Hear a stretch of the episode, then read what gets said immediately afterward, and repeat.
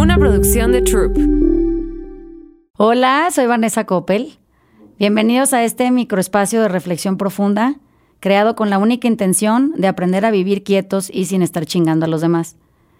Semana a semana vamos a explorar nuevas y mejores herramientas que nos ayuden a encontrarnos a nosotros mismos. Así es que sean todos siempre, siempre bienvenidos y abrazados de cerquita y del lado izquierdo, que es el lado del corazón. Hemos decidido hablar del sufrimiento. Puedo entender que ese tema, a lo mejor álgido, a lo mejor demasiado repasado, o a lo mejor demasiado sensible, no es algo de lo que todo el mundo quiera hacer un minicast, pero creo que es algo que nos tiene torturando la forma en la que vivimos desde hace mucho tiempo. Entonces, vamos a hacer este del sufrimiento, creo que todos nos vamos a sentir identificados, no nada más por cómo lo definamos, sino porque todos sufrimos porque creemos que somos lo que estamos pensando. ¿Qué significa esto? Entonces, ahí va, es muy interesante, pongan atención.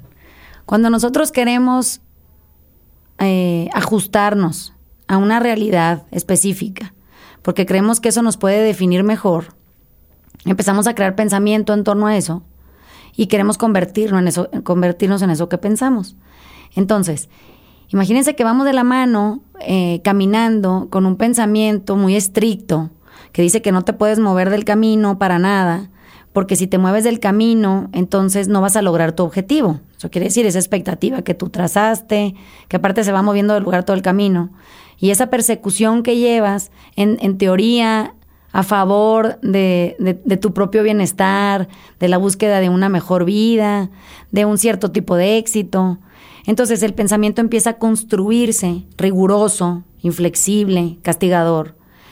Y esa forma de aproximarnos a eso que queremos o creemos que queremos nos empieza a hacer sufrir. ¿Por qué? Pues porque la vida trae su plan y no nos va a preguntar si estamos de acuerdo con el plan o no, simplemente va a avanzar en él. Allá ando yo en la vida, eh, inflexible como mi pensamiento, rígida como mi pensamiento, incapaz de poder voltear a ver otro ángulo acerca de las cosas, con errores de representación de la realidad graves. Y esa rigidez o esa fórmula tan estrecha de existir, de pronto nos empieza a asfixiar. Y creemos no nada más que somos asfixia, sino que hacia afuera todo es exactamente igual.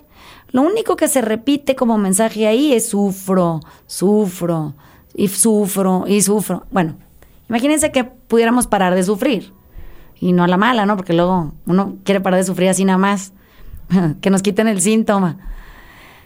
No, no es que nos quiten el síntoma, es que tendríamos que averiguar qué es lo que nos ha vuelto gente tan apretada, tan incapaz de poder ver la vida desde otro lugar, de, de, fluctuar la mirada, de entender que lo que estamos pensando, como en, el podcast de la opinión hablábamos, eh, es solo una opinión que puede moverse del lugar las veces que eso sea necesario para acomodarnos de una manera más sencilla en la vida.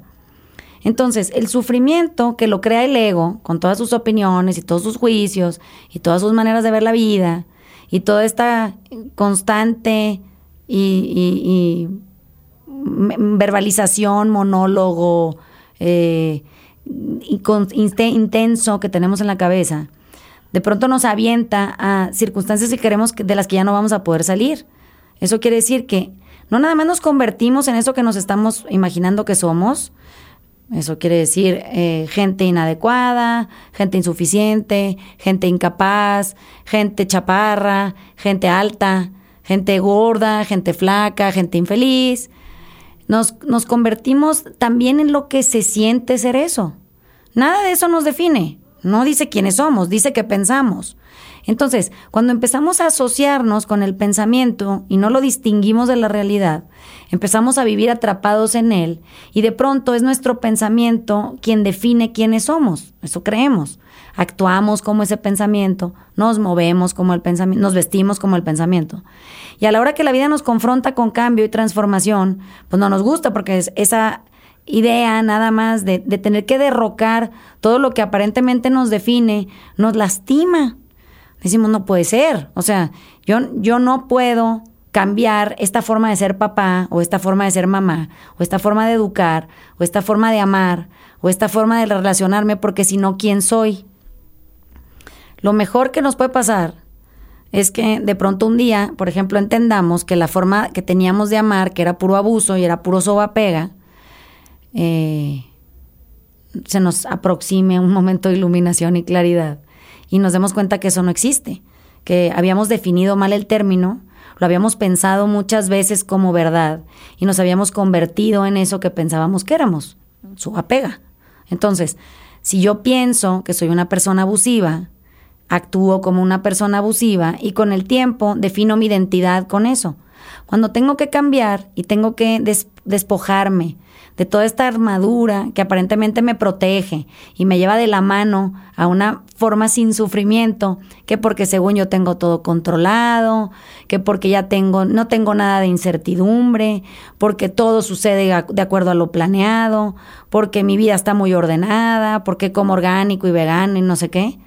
Y me doy cuenta que nada de eso es suficiente, porque nada de eso dice quién soy. Dice qué hago, qué como, cómo me comporto, qué digo, qué pienso, pero no dice quién soy. Entonces, en esa sensación de vacío, en la que sabemos todo menos quiénes somos, esa sensación, sensación de vacío, sufrimos mucho y la tratamos de mitigar o de disfrazar o de evadir con esta fórmula perfecta que es más pensamiento. A mayor pensamiento, mayor sufrimiento. Y entonces de pronto acabamos metidos en un cúmulo de autoanálisis, sobreanálisis, análisis profundo de los confines de la inexistencia porque ni nos acordamos. Y entonces vamos recreando mayor cantidad de pensamiento ahora basado en recuerdos, que lo único que hacen es hacernos sufrir más. Entonces, podemos imaginarnos que si estuviéramos quietos en el momento presente y no anduviéramos haciendo estas cosas de recorridos mentales que hacemos constantes y pudiéramos estar bien con dejar pasar el pensamiento y no atenderlo, podríamos sentir una más, más felicidad, nada más de pensarlo, dices, ay, qué a gusto, ¿no? Le apagas a esa madre el switch y ya. Pues resulta que sí se puede, se puede de una manera orgánica, sigilosa, no hay que avisarle a nadie, no tenemos que hacer ningún tipo de aspaviento ni hacerlo con pompa y circunstancia. Podemos empezar a trabajarlo en nuestro interior y poco a poco dejar de identificarnos con lo que pensamos. Eso quiere decir que si yo me identifico con A y Z y P y T, tengo que ser esas todas esas letras juntas. ¿Y qué tal que la vida me quita la P? Y entonces digo, no puede ser, me quedé incompleta. No, ¿cómo? No eras ni la A, ni la T, ni la P, ni la B. Eres tú. Y tú simplemente eres esta experiencia humana que está habitando un cuerpo que sirve de vehículo para poder proveerla para ti. Si no tuviéramos cuerpo y andaríamos flotando como entes en el, en el espacio sideral, sin poder tener ningún tipo de experiencia sensorial, pues como que qué tiene de humano eso? No podríamos amar, no podríamos ser felices, no podríamos sentir libertad o dolor de la, acerca de la muerte de alguien que queríamos, no podríamos nada. Entonces, cuando nos podemos ajustar a esta idea básica de no ser el pensamiento, sino el pensamiento está ahí, pero también están muchas otras cosas más. El pensamiento no nos define y nada de lo que del pensamiento dice es verdad. Podríamos cuestionarlo todo el tiempo. Entonces descansaríamos en un halo de aceptación del momento presente, sin ningún tipo de resistencia y doblegados ante que incluso el pensamiento que creo que me define, como también es pasajero, no es mío, no dura y me voy a morir, pues entonces podríamos de pronto soltarlo porque no es tan relevante como creemos. No nos no dice nada de nosotros, ni nuestro pasado dice de nosotros. Dice que vivimos una vida antes de llegar aquí. Pero eso no quiere decir que diga quién soy. Bueno, el pensamiento hace ese trabajo sufrido de decir todo tu pasado te define es a pesar de Él o gracias a Él o por Él que tú estás hoy donde estás. Y entonces qué vergüenza, cuánta culpa, y ahora tienes que actuar como una persona avergonzada, culpable y todo lo que se le sume, simplemente porque parecería que o somos nuestro pensamiento o no somos nadie. Cuando uno cambia el ángulo, simplemente porque entiende otra cosa, porque le llega algún tipo de información o la busca, porque tiene una conversación con un otro alguien, puede empezar a descansar en espíritu, habitar este cuerpo sin contenido más que esta experiencia humana esperando suceder. Y podríamos quitarle al pensamiento la importancia que le dimos, no tiene. No tiene, es de todo mundo el pensamiento. Le pasa por la cabeza a toda la gente que ustedes conocen. Así de no suyo es. Entonces, qué cómodo de pronto aparecer en la mañana un día y decir, no, pues está cabrón, o sea, si no soy lo que pienso, soy libre. Ahí está la clave, ¿no? La esclavitud viene de lo que piensan, y no nada más de lo que piensan, de cómo lo construyen para crearles una identidad, una realidad y una forma de vida. Entonces, esta tarea que, vamos a, tratar de realizar esta semana es que observen el pensamiento, dense cuenta qué dice de ustedes según él, y ejecuten exactamente en contra de eso. Entonces, si el pensamiento dice, este niño se te ve mal porque no está sentado derecho y no obedece cuando le hablan, pues puedes pensar, bueno, ok, esa es la opinión del pensamiento, pero eso no es verdad.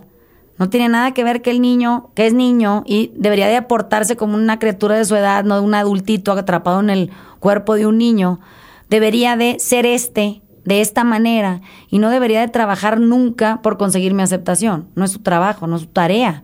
Su tarea es existir, es poder experimentar humanidad igual que ustedes, pero en un cuerpo más chiquito. Qué diversión. Se los hacemos imposibles. Entonces, gracias por venir. Hagan la tarea. Nos vemos la semana que entra. Chao. Sean todos ustedes siempre, siempre abrazados de cerquita en el corazón.